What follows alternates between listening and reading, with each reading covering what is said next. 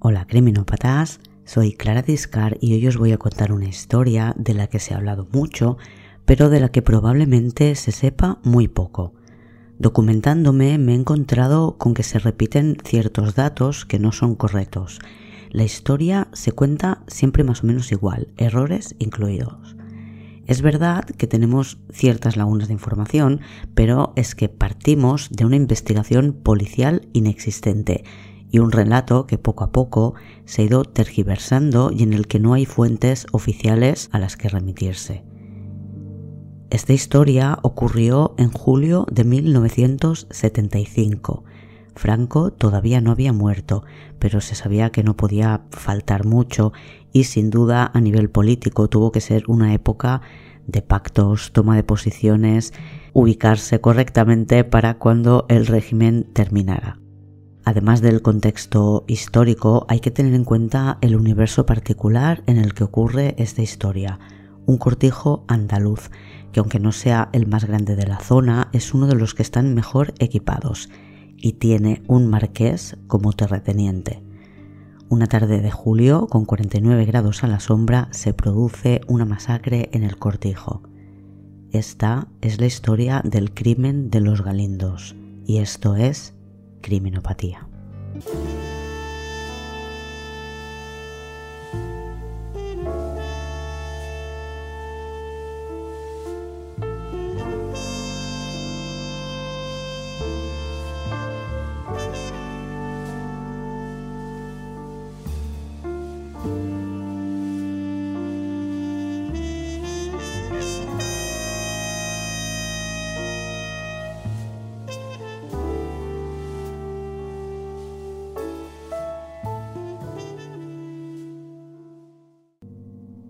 Es martes 22 de julio de 1975.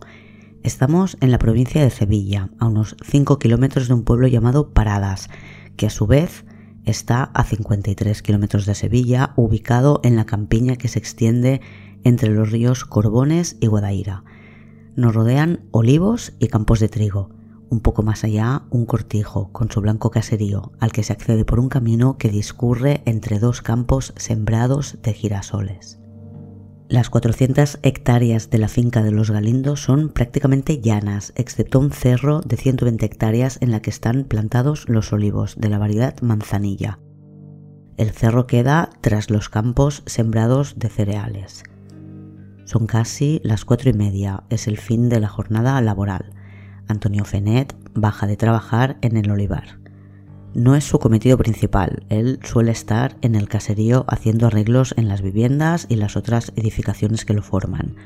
Básicamente se dedica al mantenimiento y además es el chico de los recados. Pero este 22 de julio de 1975 le han enviado a trabajar acuchillando olivos junto al resto de jornaleros. La verdad es que no ha ido muy contento porque además quien le ha dado la orden no ha sido el capataz Manuel Zapata, sino un tractorista José González al que llaman Pepe. Al empezar a bajar el cerro de los frailes, donde está el olivar, ve que desde el caserío sale una columna de humo negro. Tras él empiezan a asomar cabezas de otros jornaleros que regresan al cortijo para volver a sus casas. Corre, los demás también parece que se han dado cuenta de que abajo hay un incendio y le siguen. A medida que se acerca ve que las llamas sobresalen por encima del tejado. Fenet llega al caserío, ve que lo que arde es un cobertizo, que es solo un tejado sujeto con cuatro columnas en el que debajo almacenan balas de paja. Se espera encontrar allí a alguien intentando apagar el fuego, pero no hay nadie, ni siquiera el capataz que vive allí mismo, al otro lado del patio. Huele mucho a gasolina. Fenet mira desesperado, ve que ya llegan otros hombres y entonces se da cuenta de que el patio está atravesado por manchas rojas que parecen sangre. Grita, no hay nadie y hay sangre por todas partes. Después, Antonio Fenet salta sobre su moto, la pone en marcha y va tan deprisa como puede en dirección al pueblo. Según algunas fuentes, va corriendo, pero en la mayoría dicen que va en moto. En coche, según Google Maps, hoy en día hay 10 minutos, porque la carretera es nueva. En 1975 no era un camino tan fácil y se tardaba el doble. Antonio Fenet, acompañado de otro trabajador del cortijo, llega a la Guardia Civil de las de Paradas a las 5 y cuarto. Por el camino iba gritando sangre y fuego en los galindos. La comandancia de Paradas estaba dirigida por el cabo comandante Raúl Fernández, que no lo duda ni un momento y tras pedir a otro agente que le acompañe se suben a las motos y se dirigen al cortijo de los Galindos. El cortijo está a unos 5 kilómetros del pueblo. Se llega por una carretera a la que llamaban El Palomar, que conectaba Paradas con Carmona. El camino que llega al cortijo está a la izquierda, y es un camino de tierra que discurre entre dos campos de girasoles. Una valla metálica, que casi nunca está cerrada, da acceso a lo que es el caserío, que tiene un patio rectangular en el centro. A un lado están las viviendas, la casa grande del propietario y otra, más pequeña, que es la del capataz. Al otro lado está el cobertizo junto a una gran nave en la que guardan tractores y que sirve también de taller. Le llaman sala de máquinas. Al lado está, saliendo ya del patio, la báscula y tienen un depósito de gasoil subterráneo. Los agentes de la Guardia Civil observan que desde la sala de máquinas, que queda frente a las viviendas, hasta la casa del capataz hay un reguero de sangre en el suelo. Lo siguen. En el suelo, también frente a la casa del capataz, hay un pequeño charco y manchas rojas en la pared, la huella de una mano ensangrentada. La puerta está cerrada con candado, por lo que el comandante Fernández dispara con su pistola al candado varias veces hasta que lo revienta. Abren la puerta y de dentro sale una perra de color blanco que atraviesa el patio del cortijo sin dejar de aullar. Tundra, la perrita de raza bodeguero andaluz, tendrá un papel importante en esta historia. Desde la puerta de la entrada abierta, una vez superado el susto de la perrita, se enfrentan a una escena que les acongoja mucho más. Junto a una silla caída en el suelo, cerca de la puerta, que era donde se sentaba Juana a la fresca, hay un charco de sangre. Desde allí, la sangre pinta el pasillo como si hubieran arrastrado un cuerpo. Unos cuantos pasos más adelante, la gruesa estela de la sangre se transforma en un par o tres de hileras de gotas gruesas que se dirigen a una habitación que encuentran cerrada con llave. El cabo la abre de una patada. En la habitación hay dos camas con colchones enrollados y entre ambas, en el suelo, distinguen un cuerpo de mujer. Tiene la cara totalmente desfigurada, ha recibido tal cantidad de golpes, tiene tantos huesos fracturados que su cabeza y su cara ya no tienen forma. Pero les sorprende ver que tiene la cara bastante limpia de sangre. Junto a los guardias civiles han entrado en la casa algunos de los trabajadores del cortijo están seguros de que la persona a la que han matado aparentemente a golpes es Juana Martín, la mujer del capataz. Dado que el capataz no es uno de los hombres que está presente, el cabo Raúl Fernández ordena que le busquen. Da aviso también para que se localice al juez de guardia y venga con el forense.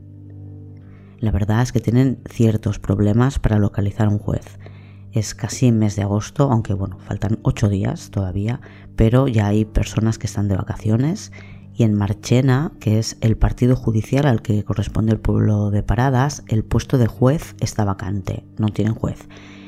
Lo sustituye el juez del juzgado de Carmona, pero este sí está de vacaciones. Así que tienen que llamar al magistrado de Écija, Andrés Márquez, que es quien abre el sumario del caso al día siguiente. El que sí llega rápidamente es el forense del juzgado de Marchena, Alejandro Arcenegui, al que acompaña su hijo Ildefonso, que estudia medicina y ha venido para ver en qué puede ayudar. Ildefonso Arcenegui es quien propone formar una cadena humana para transportar cubos de agua y tratar de apagar el fuego del cobertizo. Entre todas las fuentes consultadas, la única que menciona a los bomberos es el libro de Fernández de Córdoba del que os hablaré después. Por tanto, pongo muy en cuarentena que realmente acudieran los bomberos. Algunas fuentes hablan de hasta 50 personas rondando por ahí entre trabajadores, familiares de las víctimas, vecinos del pueblo. Algunas de estas personas pues se organizan y empiezan a echar cubos de agua a las llamas de un modo más eficaz.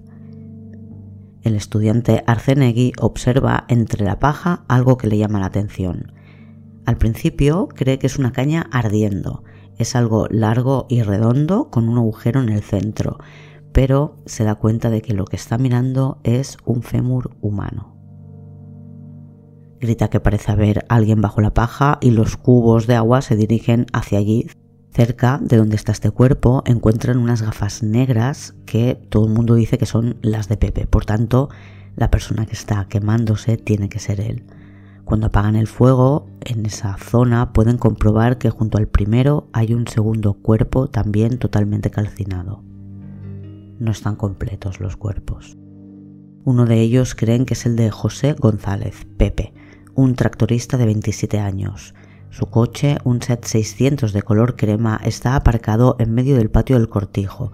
Algo raro, porque lo normal era que lo dejara aparcado al fondo entre dos árboles que le propiciaban buena sombra.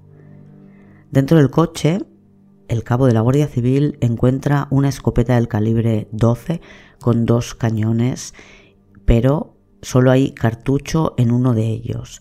Parece ser que tenía el percutor derecho estropeado. La escopeta tiene la culata totalmente rota. Dicen que la escopeta está partida en dos. Algunos de los que están allí la reconocen como la de Manuel Zapata, el capataz. Y creen, aunque no tienen identificado al segundo cadáver del cobertizo, que el culpable de estas muertes es precisamente el capataz que todavía no ha aparecido. Una vez apagadas las llamas del cobertizo comprueban que hay un par de bidones de gasolina, que es lo que ha acelerado el incendio. Según algunas fuentes, el cadáver que tienen identificado como el de Pepe llevaba una canana en la cintura, es como un cinturón en el que se meten balas. Y este es un dato curioso, puesto que según el autor del libro que he leído, el que mencionaba antes, quien lleva la canana a la cintura es el capataz. El rastro de sangre que va desde la sala de máquinas a la casa del capataz no termina ahí, sino que parece que sale de la casa atraviesa el patio en dirección a la puerta de entrada y continúa por el camino. Ildefonso Arcenegui, el hijo del forense, lo sigue. En el camino de tierra es más difícil seguir el rastro de sangre porque han pasado muchas personas y vehículos por ahí, pero puede seguirlo durante unos 200 metros y acaba bajo un árbol. Tapado con un montón de paja, encuentra un cuarto cadáver. Según algunas fuentes, son las diez y media de la noche.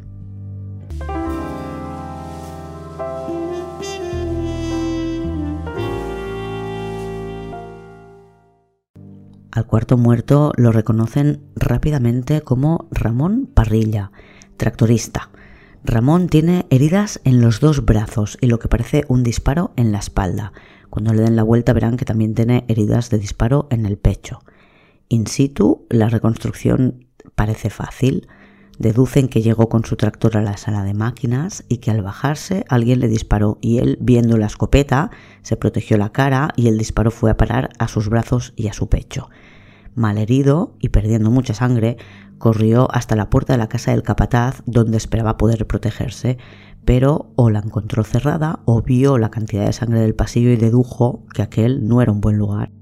Giró y siguió corriendo, salió del cortijo y en el camino de acceso es donde habría recibido un segundo disparo que le mató. Su asesino lo escondió tapándolo con paja. Desde el pueblo llegan voces que dicen que Asunción, la mujer de Pepe, el tractorista, estaba allí con él, por lo que deducen que el segundo cadáver encontrado en el cobertizo que se usaba principalmente de pajar es Asunción. La noticia de las cuatro muertes viaja, incluso en 1975, a la velocidad del viento y esa misma tarde, a última hora, llegan las cámaras de televisión española para tomar imágenes para las noticias. Dejadme que os hable un poco de esta finca Los Galindos, de quién es y cómo funciona. Los datos que hacen referencia a la finca y a la familia los he tomado del libro titulado El crimen de los Galindos. Toda la verdad lo tenéis enlazado en el blog. Está escrito por Juan Mateo Fernández de Córdoba, que es hijo de la familia propietaria de la finca. En el momento en que ocurren estos hechos tiene 15 años. Es el tercero de sus cinco hijos. La finca la compró el abuelo del autor, Manuel Delgado, creo que era en 1950. Lo hizo para reinvertir lo que había obtenido de una venta obligada por una expropiación de otras tierras. Este cortijo de 400 hectáreas lo puso a nombre de su hijo, Francisco Delgado, que en aquel momento tenía 20 años y que fue el que gestionó el cortijo hasta 1969. Murió en un accidente de coche. El capataz, Manuel Zapata, entró a trabajar para Francisco Delgado en 1955, con 39 años, después de dejar la Guardia Civil. Antes había sido legionario. Su mujer, Juana Martín, es hija y nieta de trabajadoras de la familia. Tras la muerte de Francisco Delgado, la finca la heredan sus padres que la ceden a su hija, Mercedes Delgado, a quien ya habían comprado otras fincas, como la Hacienda Majalimar, que es donde pasa las vacaciones la familia. Mercedes Delgado, para cuando recibe la finca de su hermano, ya se ha casado con Gonzalo Fernández de Córdoba y Topete, que es marqués de Grañina y Valparaíso, 17 años mayor que ella y militar de profesión el marqués ponía los títulos y ella el dinero. Dicho todo esto, repasemos las víctimas. La primera a la que encuentran es Juana Martín Macías. Tenía 53 años y era la mujer del capataz, Manuel Zapata. Tenían dos hijas, una de ellas casada en Barcelona, está embarazada cuando ocurre esta desgracia. De Juana, el autor del libro dice que era una gran señora, que era muy buena persona y como parte de la familia, pues Juanita, como la conocían, ya era la tercera generación en su familia que trabajaba para la familia propietaria de este cortijo. Después encuentran a José González Jiménez, de 27 años, que era tractorista, y a su mujer, Asunción Peralta Montero, de 33. Se casaron en enero de 1975. Por tanto, llevan siete meses casados cuando les encuentran quemados en el pajar. Sus cuerpos están tan destrozados que los trasladarán al cementerio donde les harán las autopsias en un solo ataúd. Una de las cosas que se dicen habitualmente es que Asunción estaba embarazada de seis meses. Yo creo que es un error. Es un error que empieza a producirse tiempo después de que ocurrieran los crímenes. Los artículos más antiguos que he podido consultar o las referencias a ellos no mencionan a Asunción embarazada. Se habían casado siete meses atrás. Podría ser, por supuesto, que estuviera embarazada de seis meses, incluso de más, evidentemente, ¿eh? pero tengamos en cuenta que se habían casado siete meses atrás. Y además, una de las hipótesis de los hechos cita o trata precisamente sobre esta falta de embarazo de la mujer de Pepe. Os lo cuento en un rato. Pero basándome en, esto que se menciona del embarazo, en la teoría que manejan en la época y en el hecho de que el autor del libro, el hijo del marqués, no lo mencione, me hace pensar que es una de aquellas cosas en las que alguien se equivoca y después todos los que vienen detrás usan ese dato erróneo. Incluso hasta el punto de discutir cuántos fueron los muertos aquel día en los Galindos, si hay que contar o no ese supuesto embarazo de seis meses que, repito, no existía, o yo creo que no existía. José es más joven que Asunción. Por lo visto, ella estuvo de novia durante un tiempo con otro chico que la dejó y acabó casándose con Pepe. Fue como bastante sorpresa. Viven en paradas junto a la madre de él. Pepe, a quien reconocen precisamente porque cerca de los cuerpos quemados encuentran sus gafas, tiene mucha miopía. Lleva gafas de las que llaman de culo de botella con los cristales súper gruesos. Era un hombre menudito, más bien bajito, no llegaba al metro sesenta y muy delgado. La razón de la presencia de Asunción en los Galindos, que no era nada habitual, dicen que no había estado en años y que la excepción fue el día de su boda, es una gran incógnita. Probablemente, despejando esa incógnita, podríamos obtener algunas claves para encontrar al asesino. La cuarta víctima es Ramón Parrilla González, también tractorista, de 39 años. Estaba en la zona del caserío en plena jornada porque se le había acabado el agua de la cisterna de su tractor y había ido a rellenarla. Por lo visto, el pozo de los Galindos estaba seco y tenía que ir a la finca vecina. Ramón llenó el depósito y cuando fue a arrancar el motor, el tractor falló. Estuvo a punto de dejarlo ahí y que le acercara a los Galindos el vecino en coche, pero finalmente arrancó. Pero Dado el fallo que parecía tener, decidió ir a dejar el tractor a la sala de máquinas para que lo revisaran antes de volver al campo con él. Por eso el tractor de Ramón está dentro de la sala de máquinas, aparcado tapando el camino de salida del coche del capataz Manuel Zapata, que es un jeep. Ramón estaba casado y tenía dos hijas. Y es importante hablar también de Manuel Zapata, lo he mencionado bastante, aunque no esté entre las víctimas, porque Zapata, de 59 años, es el capataz de la finca Los Galindos. Hace 20 años que lo es. Antes de ser guardia civil, Manuel Zapata fue legionario y es un hombre estricto que da mucha importancia al trabajo bien hecho. Y es el primer sospechoso de la matanza ocurrida en Los Galindos. Parece que ya desde un primer momento los guardias civiles que acuden a la finca tienen muy claro que el responsable de los cuatro asesinatos es Manuel Zapata. Habrá varias teorías sobre por qué lo hizo. Una de ellas es que se le fue la cabeza debido al calor. Enloqueció. En este caso creen que huyó y que posiblemente se suicidó cuando se dio cuenta de lo que había hecho. Lo buscan pues colgado en alguno de los árboles que rodean la finca a partir del día siguiente del crimen, el miércoles 23 de julio. Creen también que pudo haber huido. Cuentan que en paradas la gente se asusta y se encierra en sus casas. Dado que tienen bastante claro qué es lo que ha ocurrido, a lo que se suma la nula experiencia en este tipo de investigaciones, la escena del crimen no es ni respetada ni analizada. Recordemos que como el humo se veía desde el pueblo, mucha gente acudió al cortijo con la intención de ayudar. Después se sumaron los curiosos por lo que había ocurrido y las familias de las personas que habían fallecido. La primera noche, cuando llegó el juez de guardia, había en el cortijo más de 50 personas que habían paseado por todos los rincones y tocado lo que les apetecía. Además, se sabe que cuando llegaron los de televisión española, creo que fue la primera noche, para grabar y poder emitir la noticia por la tele al día siguiente, los propios agentes de la Guardia Civil adecentaron los espacios antes de dejar entrar las cámaras, limpiaron la sangre, desenrollaron los colchones de la habitación de invitados en la que se encontraba Juanita y permitieron que el pajarito, que es lo que deducen que es el arma del crimen, fuera cambiada de sitio varias veces para que saliera en, en una u otra foto.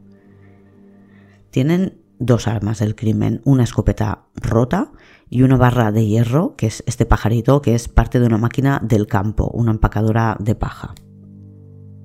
Sobre la presencia de Asunción en la finca no tienen ni idea de por qué estaba allí, pero saben que fue su marido quien había ido a buscarla y que fue él quien la llevó al cortijo. La madre, con la que compartían casa, estaba echando la siesta en el momento en que se va y no se enteró de nada, pero hay testigos que dicen haberles visto los dos en el 600 sobre las 3 de la tarde en dirección al cortijo y vieron que tenían una actitud normal dentro del coche. Y saben que Manuel Zapata, el capataz, estuvo en paradas la mañana del día de los hechos. Bajó al pueblo. Fue a la comandancia de la Guardia Civil para obtener permiso para transportar un potro de una finca a otra. Creo que le llaman sacar una guía de transporte. Vamos a hablar del marqués. Gonzalo Fernández de Córdoba y Topete, marqués de Grañina y Valparaíso, ejerce la función de propietario. En realidad ya he dicho que la finca pertenece a su mujer, pero en aquella época las mujeres no hacían cosas como gestionar negocios en fincas rurales, así que siempre tenía que haber un hombre al mando. Ese era el trabajo del marqués, ejercer de propietario. Después estaba el administrador, que es quien pasaba las cuentas con el capataz. Y este último, el capataz Zapata, que es quien se encargaba de que el trabajo saliera adelante gracias a los jornaleros y a los trabajadores del cortijo. El marqués lleva siete años gestionando esa propiedad. No tiene conocimientos previos de campo ni ha tenido antes propiedades agrícolas. Viene del ejército. Aunque con un capataz que viene de la Legión y la Guardia Civil probablemente supongo que le resultaría fácil entenderse. Pero según el autor del libro Los Galindos, toda la verdad, la forma de hacer del marqués y la del antiguo propietario, que ya venía de familia terrateniente, era muy distinta y se resintieron tanto las relaciones con los trabajadores como el propio negocio. El administrador de esta finca es Antonio Gutiérrez Martín, un amigo personal del marqués, compañero en el ejército. Estuvieron juntos en la guerra.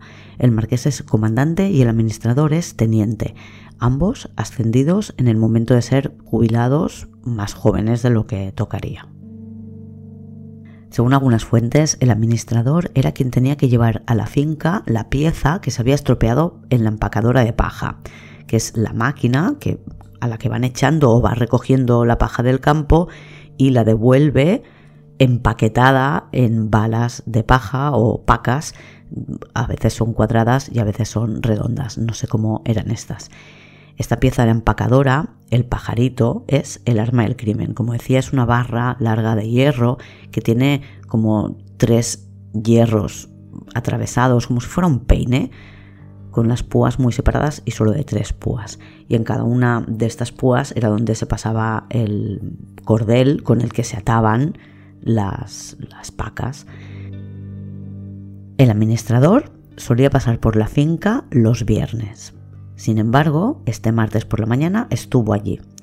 Lo recuerdan porque le dio a Juanita unas sandías, aunque después también hay fuentes que dicen que eso no es verdad.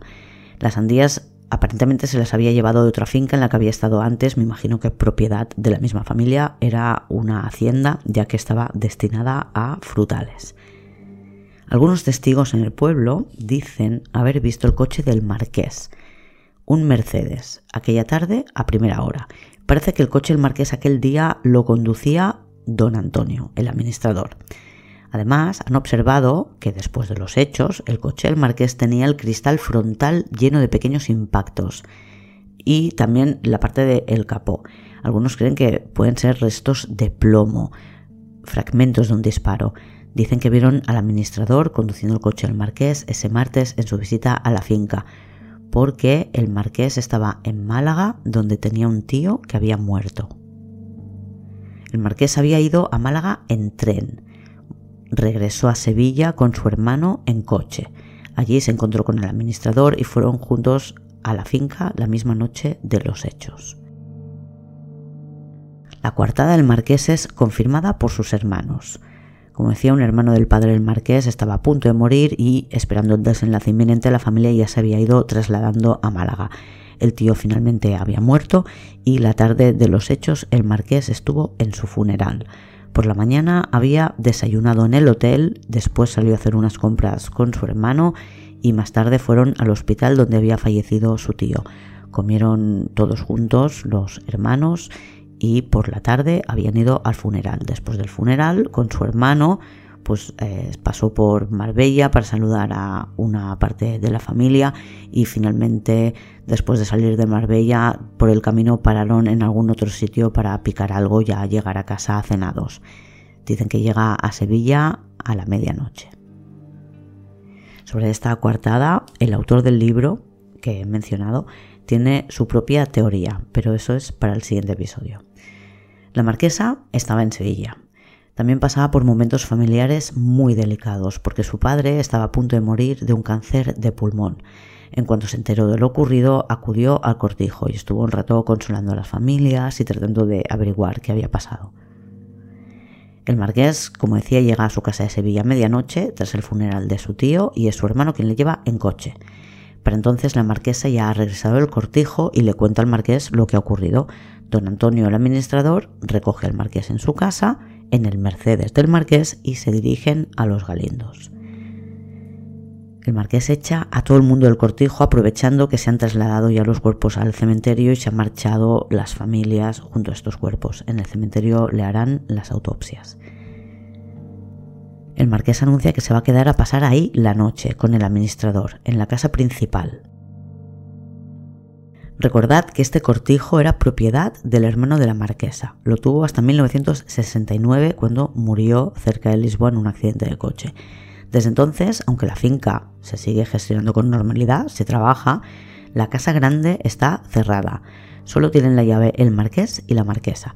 Y solo va la marquesa de vez en cuando para que Juanita pueda limpiar y ella va allí para recordar porque la casa está llena de los recuerdos de su hermano pero no es una casa en la que la familia vaya a pasar tiempo o vacaciones, nunca han ido. Generalmente el marqués o el administrador, que son los que más van a la finca, no se quedan a dormir. Si lo han hecho es alguna noche excepcional y siempre en temporada de cosecha. Bien, pues esa noche se quedan. Previamente han pedido a los guardias civiles que se vayan todos, que solo se queden dos vigilando la entrada del cortijo.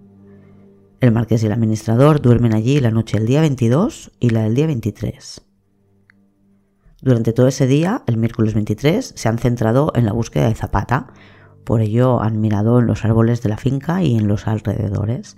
Encuentran un hombre colgado de un árbol y al principio creen que es Zapata, pero no lo es. Y después piensan que quizás es el culpable que se ha suicidado. Pero la autopsia indicará que lleva más de una semana muerto. Incluso se ayudan de la perra de Zapata Tundra, la que llevan en un coche, y esperan que ella salte del coche cuando le huela y les indique dónde está. Pero la perra no parece tener mucho interés en abandonar el cortijo. Dado que el coche Zapata sigue en la sala de máquinas, cree que ha tenido que salir andando del cortijo, por lo que empiezan a buscarle entre los girasoles, que miden más de dos metros de alto y podían haber sido un escondite perfecto para escapar sin que nadie le viera. En la finca vecina hay una casa abandonada y piensan que quizás Zapata podría haberse ocultado allí. La visitan y cuál es su sorpresa cuando en los escalones de la entrada encuentran manchas de sangre. Eso confirma la hipótesis de que el asesino fue Zapata y se escondió durante su huida en la finca vecina. Toman una muestra de la sangre. Creo que es la primera cosa profesional que leo que hacen en esta investigación. En 1975 lo máximo que hacen con la sangre es identificar su, su, grupo sanguíneo. Con eso por lo menos pueden descartar a quien no pertenezca a ese grupo. Son las 11 de la mañana del tercer día después del crimen, viernes 25 de julio, cuando observan a Tundra, la perrita, que tiene un comportamiento extraño debajo de un árbol. Todo el día de ayer se lo pasó entero rondando ese mismo árbol pero ahora ladra y parece querer indicar algo. Se acercan. Junto al árbol hay una montaña de paja sujeta por una horquilla. Lo que señala la perra es un pie.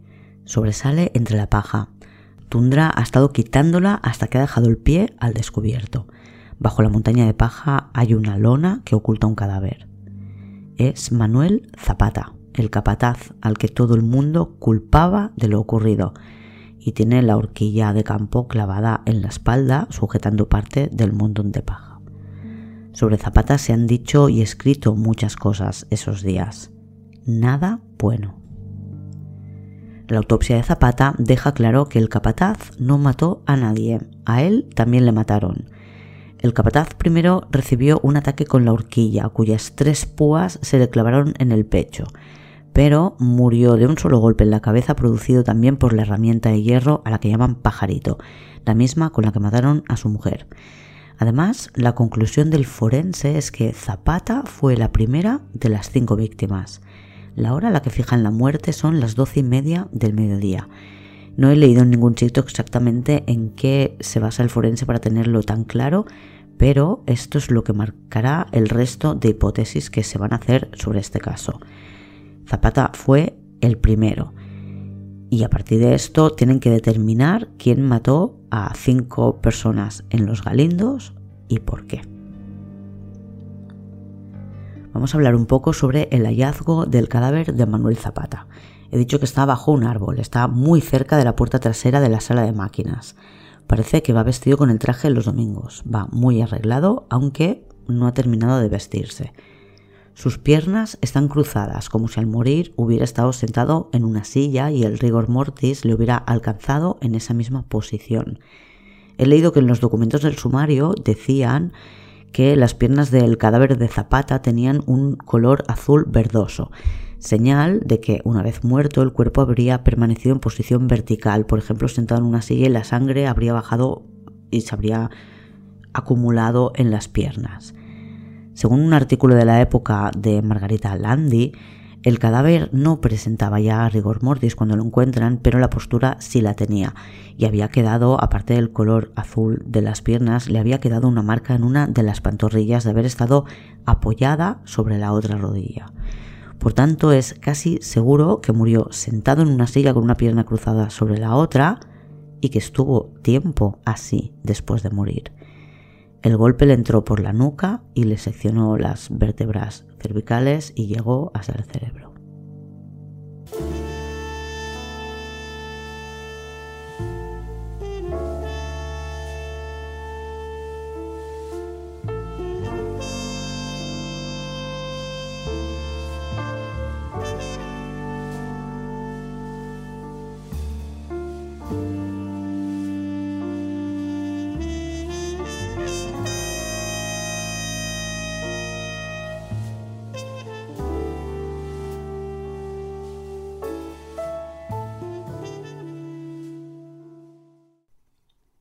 Un dato que llevará de cabeza a los investigadores es el reloj de Zapata.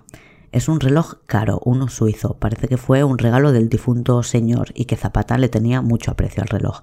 Es un reloj de aquellos que funcionaba sin pilas, que tenía un mecanismo que cuando le dabas cuerda funcionaba pues un, un rato. En el caso de este reloj, la forma de dar cuerda también era el movimiento. El reloj, mientras lo llevaras puesto, se iba recargando todo el rato. Ahora bien, en el momento que te lo quitabas o te quedabas quieto, dejaba de autoalimentarse y funcionaba hasta que la cuerda terminaba.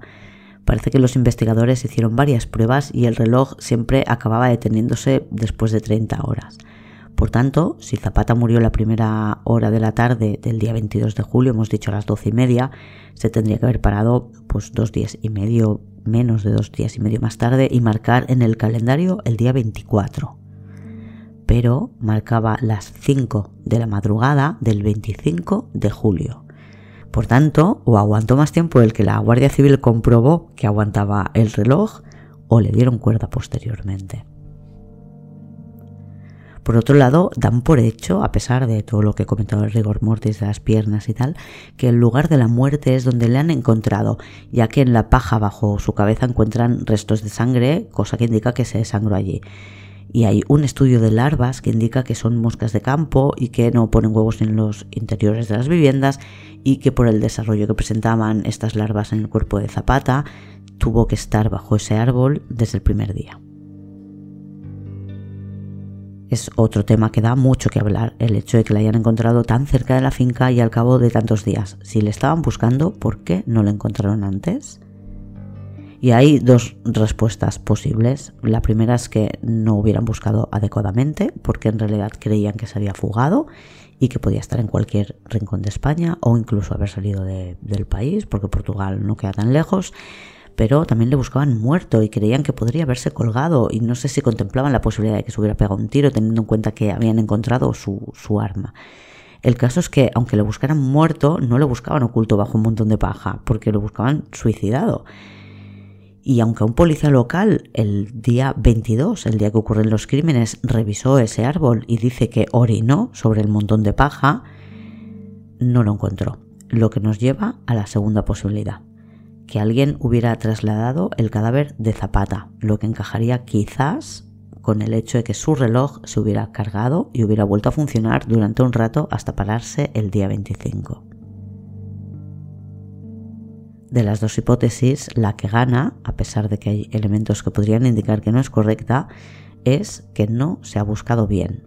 No contemplan que alguien haya movido a Zapata porque deciden que el asesino, que ya no puede ser Zapata, es otra de las personas muertas y por tanto, como estaba muerto, pues no habría podido mover el cadáver al día siguiente.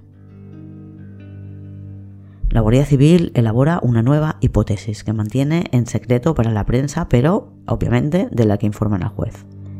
Y parece ser que el juez no cree que las investigaciones se estén llevando a cabo de la forma más adecuada y pide a la policía que se haga cargo de la investigación. Desde Sevilla, a primeros de agosto, llegan investigadores del Cuerpo Superior de Policía, hoy en día Policía Nacional. Concretamente llegó el comisario jefe del Gabinete Regional de Identificación, el GRI.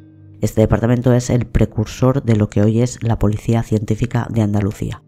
A José Arias Galán, el comisario del GRI, le acompañan sus dos mejores inspectores. Y vienen preparados con material para analizar huellas y fotografiar las distintas escenas del crimen. Y por lo visto alucinan con lo que se encuentran hasta el punto de negarse a trabajar en ese escenario no solo está todo pisoteado, sino que han limpiado la casa del capataz. Han colocado los colchones en su sitio, dejaron que se hicieran fotografías moviendo el arma del crimen, por no hablar del candado reventado de un disparo.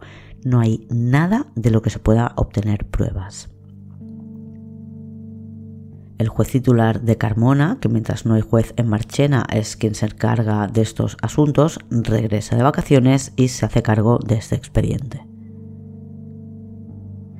La policía no tiene mucha información para poder intentar resolver este crimen. Tienen dos o tres elementos que han usado para matar, la horquilla, la escopeta y el pajarito, pero están tan manoseados que no los han considerado aptos para obtener huellas. En la escena del crimen tampoco se han tomado huellas y se ha limpiado después de los hechos. y la autopsia indica que mínimo hay dos formas distintas de matar. Zapata y su mujer a golpes y Parrilla de disparos. Pepe y su mujer no tienen claro cómo mueren. Ambos estaban demasiado carbonizados, pero creen que Asunción podría haber recibido un disparo. Si no me equivoco, su cabeza no fue recuperada después del incendio. Así que al final la hipótesis que propone la policía es muy similar a la que en un primer momento ya había elaborado la Guardia Civil. Es que el asesino fue Pepe González, el tractorista, el que murió junto a su mujer en el incendio del cobertizo. La presencia de Asunción en el cortijo es algo que nadie se explica y han buscado explicaciones a este hecho para que encajen con las distintas hipótesis de los hechos mientras creyeron que Zapata era el asesino, que Pepe fuera a buscar a su mujer se explicaba porque Pepe había encontrado herida a Juanita y había ido al pueblo a buscar a su mujer para que le ayudara a curarla. Asunción habría lavado en esta hipótesis la cara de Juanita con la toalla que encontraron en la habitación. Después Zapata, porque en aquel momento Zapata era el sospechoso, les habría sorprendido y les mató a los dos y luego les trasladó para quemarles. También mató a Ramón cuando apareció en medio de la masacre. Después de matarles, como decía, deja a su mujer en la habitación y a los otros dos les traslada al cobertizo donde les quema. Pero ahora que creen que Pepe es el asesino, la explicación es la siguiente. Pepe se casó con Asunción hace solo siete meses. Previamente había tenido interés en una de las dos hijas de Zapata y Juanita, pero al capataz no le parecía bien que Pepe pretendiera a su hija. La hija se fue a Barcelona, donde conoció a un guardia civil con quien se había casado. En la boda de su hija, Zapata le dijo a Pepe que la próxima boda tenía que ser la suya, y lo fue. Después, unos días antes del crimen, el 15 de julio, la hija de Zapata regresó al pueblo con su marido para la celebración de San Eutropio, que es el patrón del pueblo, y la familia coincidió con Pepe en la iglesia de Paradas, que por cierto, antes de que ocurriera este crimen, era lo que daba fama al pueblo de Paradas, porque en la iglesia tenían un cuadro del Greco. Bueno, pues parece que en esta celebración le hicieron bromas a González diciéndole que, a ver si el siguiente también era él, que a ver cuándo cumplía con su mujer y encargaban un heredero. Según esta hipótesis, todo esto molestó mucho a Pepe, que ya hacía años que no podía ni ver a Zapata. Así que el día de los hechos, Zapata le habría dicho algo a Pepe que le molestaría, probablemente relacionado con la empacadora que se había estropeado, y con la pieza en la mano, sin pensárselo, le pegó. Según esta teoría, Juanita lo habría visto desde la casa y tuvo que matarla también.